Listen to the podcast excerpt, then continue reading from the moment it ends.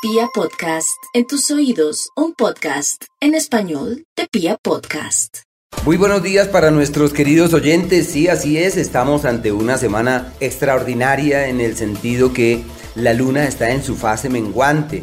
Ya el jueves precedente la luna logró su máxima cima con el plenilunio y desde ahí empieza a decantar y a declinar y va perdiendo brillo. La fase menguante nos recuerda que ya logramos la máxima meta, lo que hay que confiar es que todo seguirá bien. Los antiguos estudiosos de las estrellas creían que la fase menguante era la más adecuada para la restauración y hoy la ciencia evidencia que en este periodo del mes es donde el organismo se desembaraza de impurezas, elimina lo que no necesita y por ese motivo los campesinos aprovechan para arreglar las plantas, los surcos, trasplantar, bueno, todo lo que es la labor agrícola toma un nuevo giro a la luz de la fase menguante, que es la de arreglar lo que ya existe, la de corregir lo que ya existe.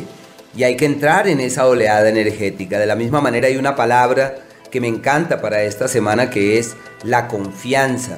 Hay que confiar, hay que creer y para eso no hay nada como ir a la raíz, a, a la expresión etimológica y viene de fi, que significa fiar, y del latín, del latín fidere, que está conectado con fides, que es la lealtad, la fe, la confianza.